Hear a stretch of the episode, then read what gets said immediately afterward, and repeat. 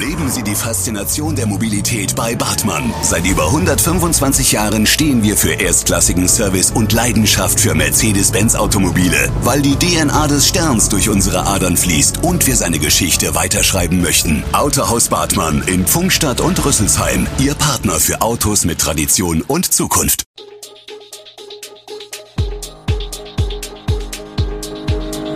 Gude, unser morgendliches News Update. Das Wichtigste aus Südhessen für Sie im Überblick. Guten Morgen aus Darmstadt an diesem 12. Januar.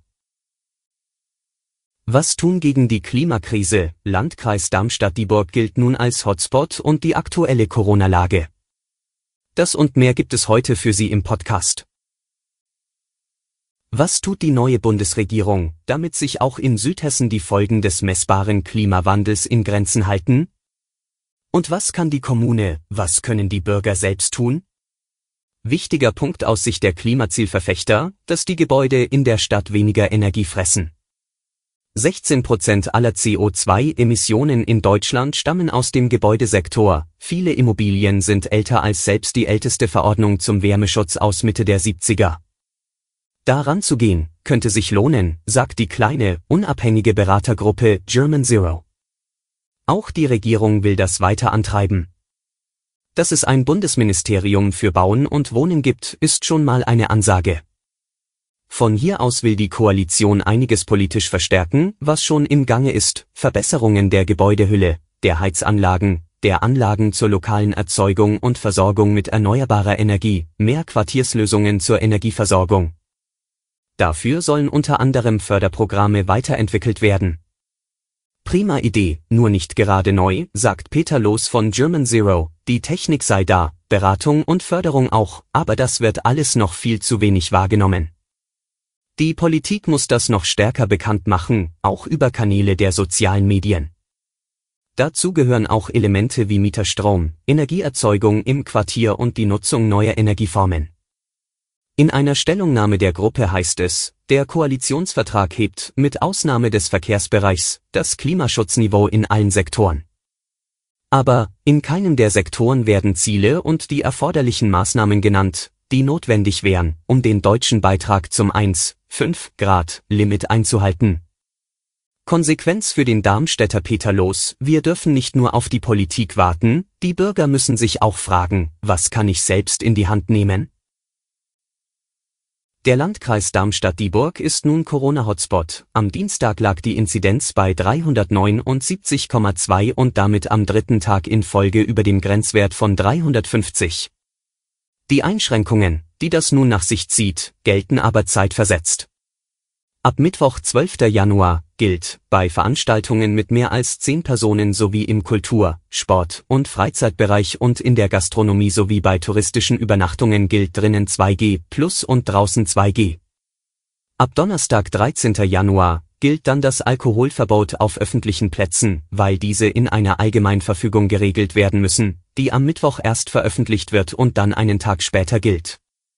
Das gleiche gilt für die Maskenpflicht in den Fußgängerzonen, auch diese werden in der Allgemeinverfügung des Kreises geregelt und gelten dann ab Donnerstag. Der Kreis ist dann kein Hotspot mehr, wenn die Inzidenz an fünf aufeinander folgenden Tagen unter dem Wert von 350 liegt. Ist Omikron der Anfang vom Ende der Corona-Pandemie? Laut Virologe Christian Drosten könnte die Virusvariante den Übergang zur sogenannten endemischen Situation beschleunigen. Denn die neue Variante ist noch schneller übertragbar und sie kann den Immunschutz teilweise umgehen, so dass sich auch Geimpfte und Genesene infizieren können. Es gibt aber auch Hinweise darauf, dass die Infektionen milder verlaufen als bei der Delta-Variante. So ist die Inkubationszeit verringert und das Virus vermehrt sich zunehmend im Nasen- und Rachenraum und nicht in der Lunge. Die Krankheitsverläufe werden tendenziell leichter und milde Erkrankungen bedeuten für Viren eine bessere Verbreitung. Auf der anderen Seite warnt die Weltgesundheitsorganisation aber auch davor, dass noch mehr gefährliche Virusvarianten entstehen könnten. Je stärker sich Omikron ausbreite und vermehre, desto wahrscheinlicher sei es, dass es eine neue Variante hervorbringt. Für neue Varianten hat sich BioNTech nun gerüstet und ein Frühwarnsystem entwickelt. Wie das Mainzer Biotechnologieunternehmen bekannt gab, hat man gemeinsam mit Instadep, einem Spezialisten für künstliche Intelligenz aus London, ein Berechnungsverfahren entwickelt, das Hochrisikovarianten von SARS-CoV-2 vorhersagt. Das neue Verfahren sei bereits erfolgreich getestet worden. Wie es weiter heißt, kombiniert die neue Methode die Strukturmodellierung des Spike-Proteins des Virus mit künstlicher Intelligenz, um potenzielle Hochrisikovarianten innerhalb von weniger als einem Tag als solche zu erkennen und zu überwachen. Nach Ansicht von BioNTech-Chef Ugur Shahin könnte eine frühzeitige Erkennung potenzieller Hochrisikovarianten ein wirksames Instrument sein, um Forscher, Impfstoffentwickler, Gesundheitsbehörden und politische Entscheidungsträger zeitnah zu warnen und so mehr Zeit für die Einleitung entsprechender Maßnahmen zu haben. Die Zahl der binnen eines Tages ans Robert Koch Institut übermittelten Corona-Neuinfektionen hat erstmals die Schwelle von 80.000 Fällen überschritten. Die Gesundheitsämter meldeten nach RKI-Angaben von Mittwochmorgen 80.430 Fälle in 24 Stunden.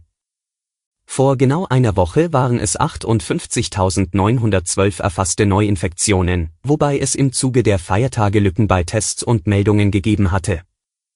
Die 7-Tage-Inzidenz gab das RKI mit 407,5 an. Zum Vergleich, am Vortag hatte der Wert bei 387,9 gelegen. Vor einer Woche lag die bundesweite Inzidenz bei 258,6, Vormonat 390,9. Deutschlandweit wurden nach den neuen Angaben binnen 24 Stunden 384 Todesfälle verzeichnet. Vor einer Woche waren es 346 Todesfälle. Das RKI zählte seit Beginn der Pandemie 7.661.811 nachgewiesene Infektionen mit SARS-CoV-2. Die tatsächliche Gesamtzahl dürfte deutlich höher liegen, da viele Infektionen nicht erkannt werden. Alle Infos zu diesen Themen und noch viel mehr finden Sie stets aktuell auf echo-online.de. Gute Südhessen ist eine Produktion der VAM von Allgemeiner Zeitung, Wiesbadener Kurier, Echo Online und Mittelhessen.de. Redaktion und Produktion die NewsmanagerInnen der VAM. Ihr erreicht uns per Mail an audio.vam.de.